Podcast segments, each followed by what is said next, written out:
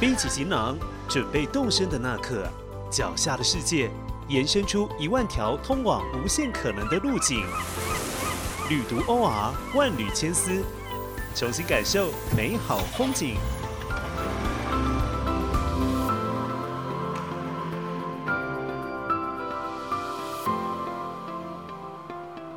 为万千餐厅所追求的米其林指南，在新等的评鉴上发生过不少轶事奇闻。为此，甚至有许多质疑开始出现：这份指南真的能代表一切吗？尤其是发源于法国的它，到了发源地广、派系者众的亚洲餐厅，真的不会有所偏颇或独断吗？本集的万缕千丝节目，就让我们随着主持人 Tiger 的步履，深入探访。并听听女性与男性饕客对于美食以及米其林的不同观点，还有各种关于米其林的星级异闻吧。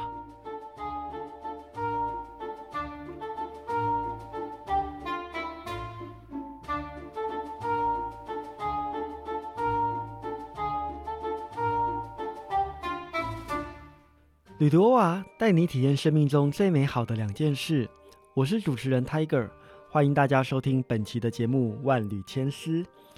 今天的节目现场，我们将延续之前的讨论，啊，把向来很夯的米其林餐厅指南呢介绍给大家。而在正式开始前，提醒还没有订阅本频道的朋友，记得按下订阅键，并给予五星评价。您的支持与回馈，就是我们持续制作新内容的最大动力。在之前的有一集当中，对位米其林我的移工实旅经验里头，我跟大家分享了二零二一年度台湾区米其林指南的一些观察。此外呢，也讨论了米其林指南的评鉴方式以及评鉴标准，从中呢带到我过去去米其林三星餐厅移工用餐的一些经验。最后呢，带领大家反思什么是好吃，什么是台位。今天的主题呢？我觉得也蛮有意思的，因为我为了要制作十月号的米其林专题，也访问了许多名饕客哦，请他们来从生活的经验当中和我分享一下，诶，他们怎么样去看待所谓的餐饮评鉴指南，以及过去他们在日常的饮食呃生活当中，如果要去开发一间新的店家，或去品尝一道新的料理，又各自有哪一些开掘的。撇步或者是巧思呢？在节目的一开始呢，我还是想跟大家分享一下一些围绕米其林指南而生的一些译文了哈。当然，我们都知道米其林是一个盛行上百年的餐饮评鉴指南。有些人呢，对于这份指南上的评比，特别是星级餐厅的名号呢，呃，垂涎已久，也很认真的在追求能够获得指南的肯定。但是从另外一个方面来说呢，这样的一个评鉴呢，也对世界各地的餐厅呢，或者产业本身造成了一定的冲击哦。根据我们的统计资料呢，米其林的星星呢，只要每降等一颗，餐厅的营业额就会下降百分之二十五到三十左右，影响可以说是非常的巨大。但是从这样子的一个影响呢，也可以反向推出。哦，特别是法国人对于该项指南的信任，以及他们的一种消费依赖性哦。而对餐厅来说呢，能够摘下几颗星呢？就非常的具有意义了。这个意义呢，不光是精神层次上、象征层次上的意义，而且还包括了一个提升业绩、提升绩效的一个意义。但是，米其林指南本身所培育出来的密探制度呢，却总是让这些团队呢倍感压力。所以在过去呢，也曾经因为这个升薪或降薪呢，发生了一些悲剧哦。在二零一六年的时候，曾经荣获世界最佳厨师封号的法国米其林三星厨师，呃，维奥里耶呢，他因为担心掉星会让他过去所投入的一切努力化为泡影，所以他做了一件事情，他选择在米其林指南评鉴结果公告之前呢，前一天在瑞士的家中自杀了。所以你可以看到，呃，无限风光在险峰哦，可是高处也不胜寒。他在这样的一个位置呢，内心当中的煎熬以及餐饮业的残酷高压，是多么的让人感到心寒。这样的案例呢，也并不是只有一件哦。其实呢，在一九九一年的时候呢，名厨贝纳罗说的金岸餐厅也曾经获颁米其林最高的三星荣誉哦。但是十一年之后呢，他却因为另外一份评鉴的降分呢，造成他的心理压力，最后也是走向了举枪自尽一途了。当然，我们知道这样的一个呃行径本身呢是非常的呃疯狂，可是我们也可以去设想这样的疯狂背后那种压力、那种煎熬，的确是让这些呃获得三星、备受各界关爱的厨师呢难以承受啊。所以有人说，米其林的星星真的是难以承受之星，得到了也有压力，没得到也有压力啊。也因为如此呢，所以其实又有一另外一批人呢，想出了一个解套的方法。既然这个星星会造成厨师团队身心灵这么剧烈的影响，那我们就从根本处来杜绝它吧。所以过去也有一些主厨呢，选择要去拒绝的星星。比如说，大家最熟悉的台湾名厨江正成哦，他曾经入选全球百大名厨，甚至被《时代》杂志誉为是印度洋上最伟大的厨师哦。过去他在新加坡曾经开设过餐厅，并在二零一六年的时候获得新加坡米其林二星的殊荣哦。不过呢，在获得该项荣誉之后，他却公开的表示要归还米其林二星，并在一八年的时候结束了餐厅的营业哦。所以这我们可以看到他这个忠于料理、忠于自我的一份内在的坚持，并不以获得星星与否来决定自我的价值。那第一位退还米其林星星的主厨是谁呢？他就是我们今天大家很熟悉的地狱厨神高登的师傅啊，Marco Pierre White。他在一九九九年的时候呢，就公开宣布要退回米其林星星啊。不过他的理由不太一样，他并不是因为星星而感到压力，相反的哦，他这个人呢，非常的呃有自信。他认为呢，米其林的密探呢，并没有资格来评鉴他，所以这样的荣誉呢，不要也罢。所以他公开宣布要哦退还星星哦。可能高登也是受到他的这种脾气的影响吧。呃，当然我们知道有才华的人呢，总是在性格上呢有他呃特别独到、特别有自信的一面。当然了，不管是有没有得到星，或者是要把星退还回去哦，这种得到星之后面临而来的压力呢，相信也会影响到整个餐厅的营运了。因为为了要维持这份得来不易的。荣誉呢，很多业主就必须要开始投入更高昂的费用哦，所以导致呢，这些餐厅如果是这个独门独独独户的话呢，很难维持下去，所以他必须要加入大型的餐饮集团，才有办法筹措经费来维持餐厅的营运。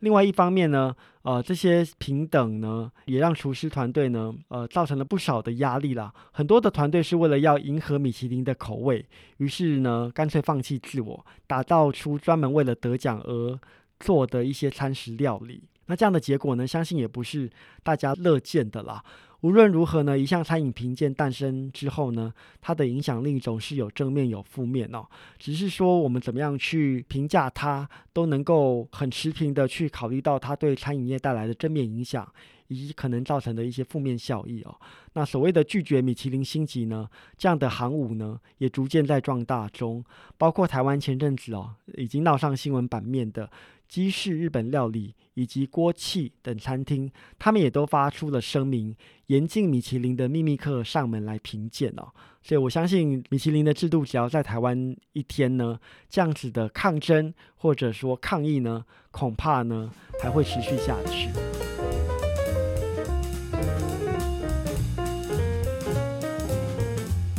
说到了米其林的一些译文啊，不管是因为掉星而致敬，或者说主动拒绝米其林评价的这些厨师们呢，其实我们在这一次的采访当中呢，也邀请了一些呃生活上的饕客来来为我们分享哦。诶，他们各自既然都对料理、对于饮食非常的有兴趣。那么他们又是怎么样去筛选出自己心目中理想的餐厅典范呢？我们这次呢，一共访问了五位的来自各行各业的呃来宾，那他们的回答呢也都非常的有趣哦。我觉得他们的回答相较于呃非常神秘、非常高高在上的米其林密探制呢，呃这些人的回答呢，其实就好像你我一样，就是作为一个普通人代表，我们怎么样来看待呃餐饮评鉴或者说料理评价这样的一个每个人心中各有一把尺度的生活化的一些事项呢？比如在这次呢，我们访问了一位制片开发师，叫做心仪哦，我就问他说：“诶，除了所谓的餐饮评鉴得奖之外，还有什么因素？比如说交通位置啊，啊，气氛装潢啊，或者是料理菜式等等，是吸引你前往一个餐厅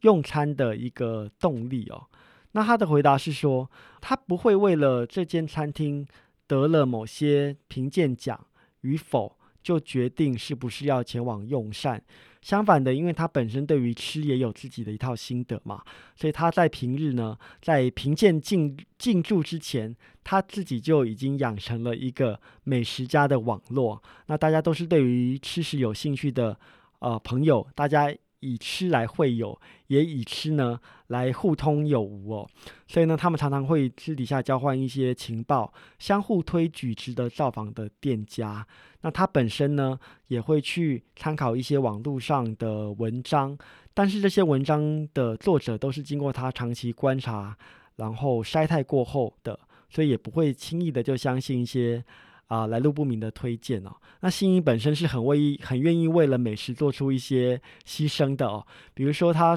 自己曾经到日本旅游，就为了排一碗必比登的拉面呢，耗费了两个半的钟头哦。当然他是说，诶，这个两个半小时的等待非常的值得，因为这这样的一家必比登的拉面呢，的确有它独到的地方。他又说呢，有一次呢，自己是跟主管去香港出差哦，但是两个人呢闲来无事，想说香港也是一个美食荟萃的地方，就临时起意想要去拜访香港丽思卡尔顿内的一间二星的餐厅，叫做天龙轩哦。那他们很妙，因为我们都知道香港这个地方呢，吃货或者说饕客也颇多，要临时定位呢，特别是这种高端的星级餐厅呢，基本上是不太可能的。所以他们就跟餐厅呢反复的斡旋几次哦，一方面寄出自己是呃出差来这边待没几天就要回去了，所以这个时间非常的有限；二方面呢又是这个三番两次的恳求啊，就是说自己是真的很有诚意的，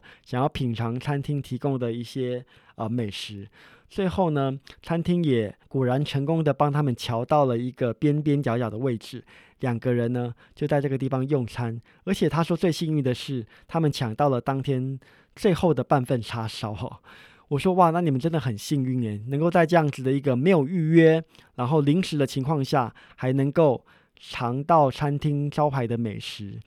那他就是露出神秘的微笑，心仪就说：“我相信餐厅应该是把我们当成米其林派出的神秘客吧。”就是这样的举动，就是完全没有事先。呃，预约，然后零零实实时的就要跑去来用餐，说不定正是因为他们的这层呃若有似无的神秘身份，才让餐厅决定妥协哦，让他们有机会呢，呃，在一个非常劳碌的节骨眼呢，能够订到呃餐厅，而且吃到了他们的叉烧。那我也问他说，诶，那对你来说，这个米其林餐厅呃的条件会是什么呢？如果换你当评审，有哪些的？呃，因素是你会看重的呢？他的回答也蛮有趣的。他说：“其实食物最重要的就是要好吃。”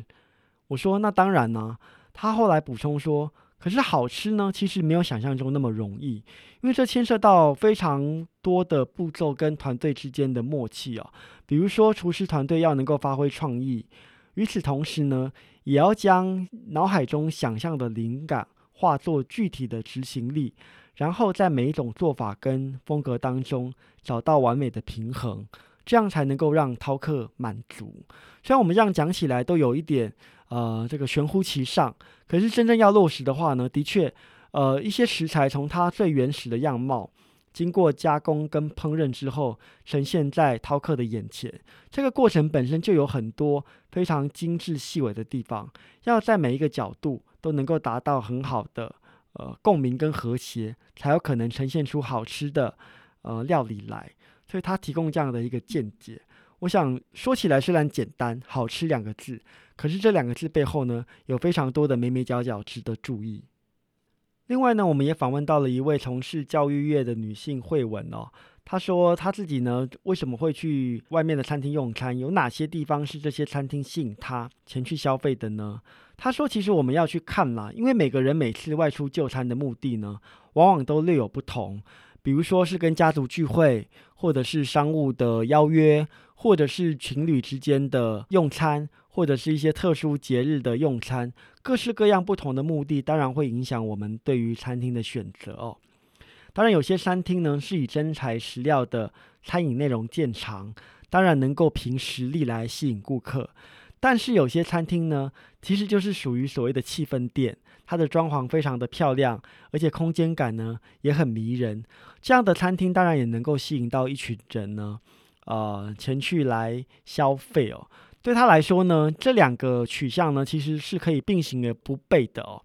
但是他提出一个特别的观点，他说有些餐厅是这样子，非常的着重在外观形式上的呃呈现，比如说硬体设备啊，或者是说人员的服务等等哦。可是即使有这样的一个非常美丽的外包装。但是实际上的餐饮内容呢，却落后一大截。他觉得，相比于那种真材实料的餐厅，或者是以气氛取胜的餐厅呢，这样一个只在外观上下功夫，但是它的料理内容本身乏善可陈的店家呢，反而更让人觉得喧宾夺主哦。所以我觉得这个观点蛮奇妙的。过去我们都会说有些餐厅是呃这个吃气氛的啊，但是其实我们日常生活当中有些时候的确就是需要这种。吃气氛的餐厅，来促成一些餐饮以外的事情啊，比如说谈生意啊，比如说求婚啊等等啊，常常都是需要一个灯光美、气氛佳的场域呢，才有办法来牵成。所以饮食反而不是最重要的。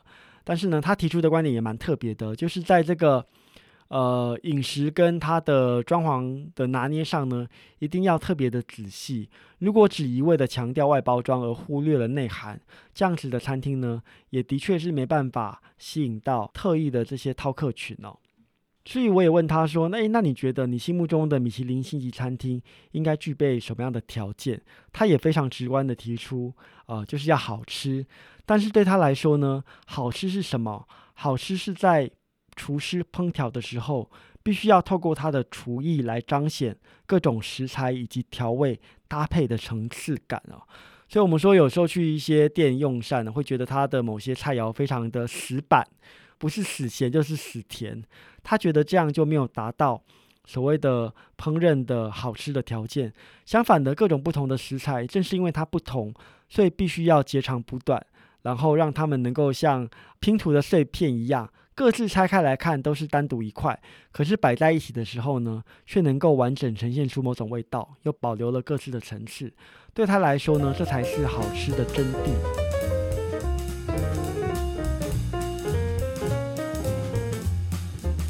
上两位呢，是透过女性的观点来观察这个他们各自对于餐饮的偏好，以及心目中好吃的定义究竟为何。我们在这次的采访当中呢，也另外访问了几名男性哦，其中一位是在警界服务的，他觉得对他来说呢，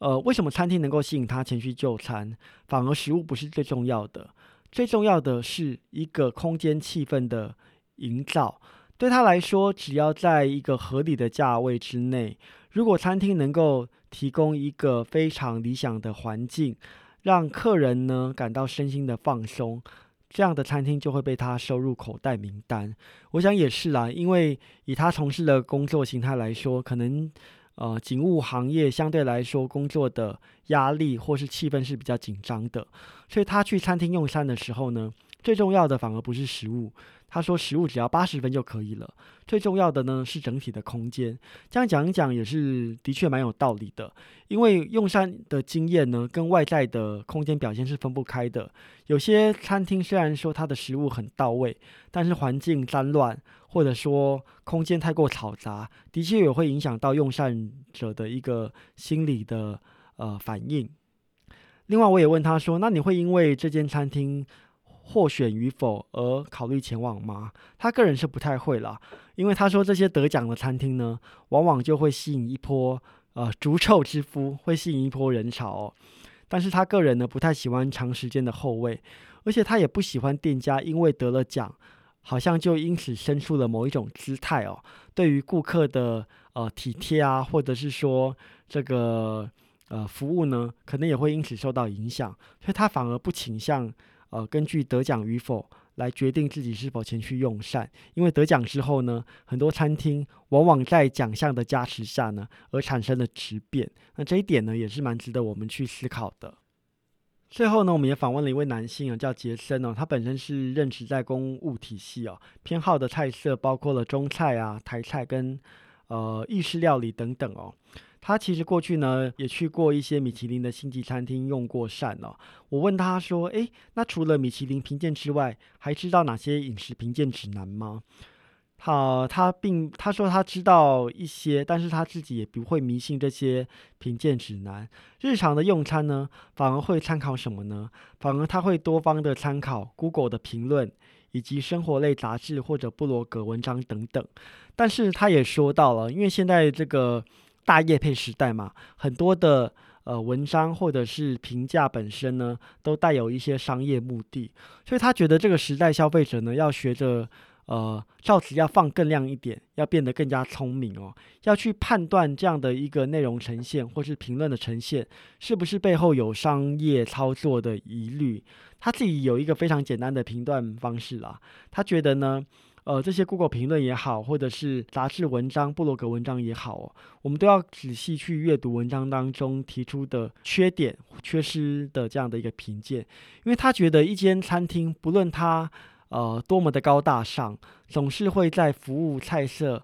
或料理，乃至于空间的营造上呢，呃，略有一些不为不尽人意的地方。如果说这份评鉴能够非常中肯的点出餐厅不足的地方，那他就觉得这份评鉴的可信度是比较高的。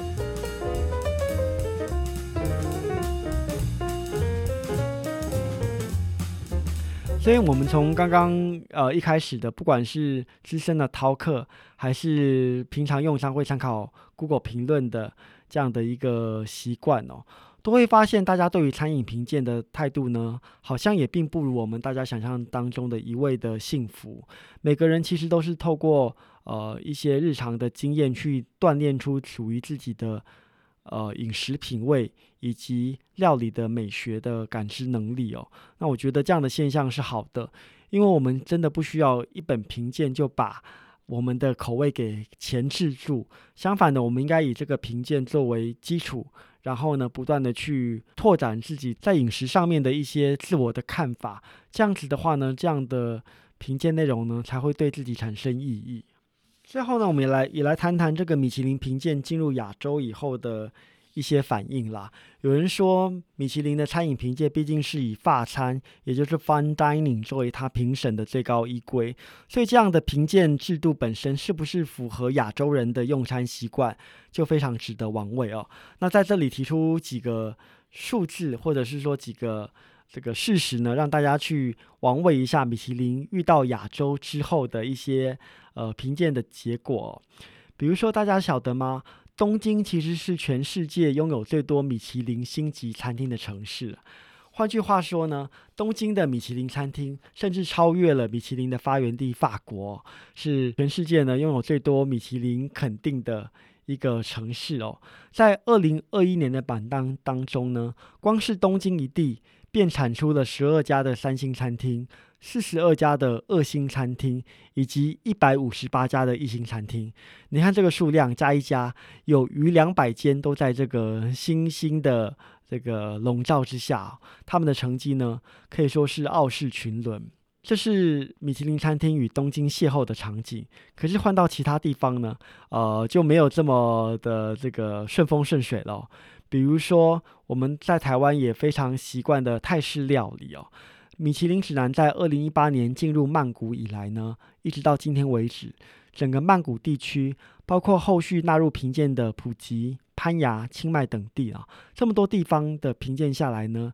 呃，泰国境内至今仍没有一家餐厅能够在这个评比当中摘下三星的荣誉。哦，那这当然对于泰国呃本地的食评家以及厨师来说呢，这个结果是有一点失望了，因为泰式料理在整个东南亚的菜式体系当中呢，可以说是非常的强势，而且是呃非常的为人所乐道的。但是呢，却在这个米其林评鉴当中呢，连连的失利哦。所以这种西方文化框架下的米其林东来之后，可能遭遇到一些水土不服的问题。从泰国的案例当中呢，也是值得我们去深思的。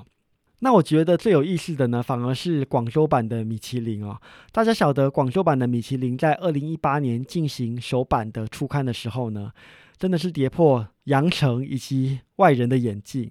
当年度的米其林初刊之后，广州的餐厅里头只有八家位列一星，二星跟三星全部都从缺。这个结果真的是蛮让人意外的。怎么说呢？如果对于米其林指南有过一些观察的人，就会发现哦，在过去比起中华料理当中的其他菜系呢，主打粤菜的知名餐厅呢，往往更常成为热门的摘星候选对象啊。包括香港啊、澳门啊、台湾的义工也是以粤式料理作为他们的主打。没想到来到粤式料理的发源地。广东的广州哦，竟然没有一家二星跟三星的餐厅，这样的结果呢，当然是呃令很多人都不服气了。所以不管我们觉得是米其林不懂广州，还是广州不懂米其林哦，既然这样的事情已经发生了，我们可以去思考，当西方的制度移植到东方来之后，当中的一些对话跟思辨呢，其实都很值得我们去反省的。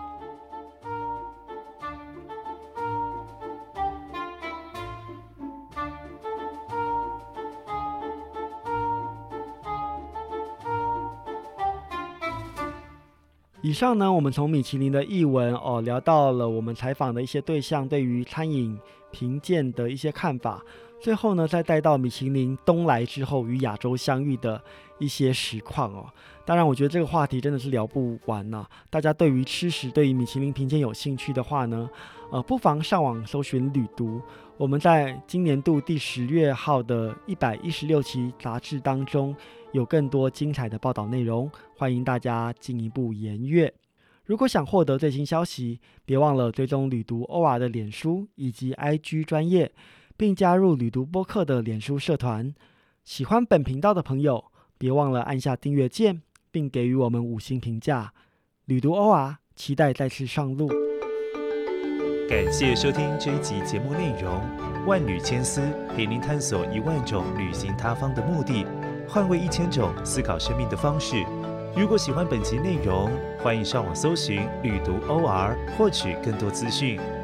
万缕千丝，期待能在下一回声音的旅途中与您重逢。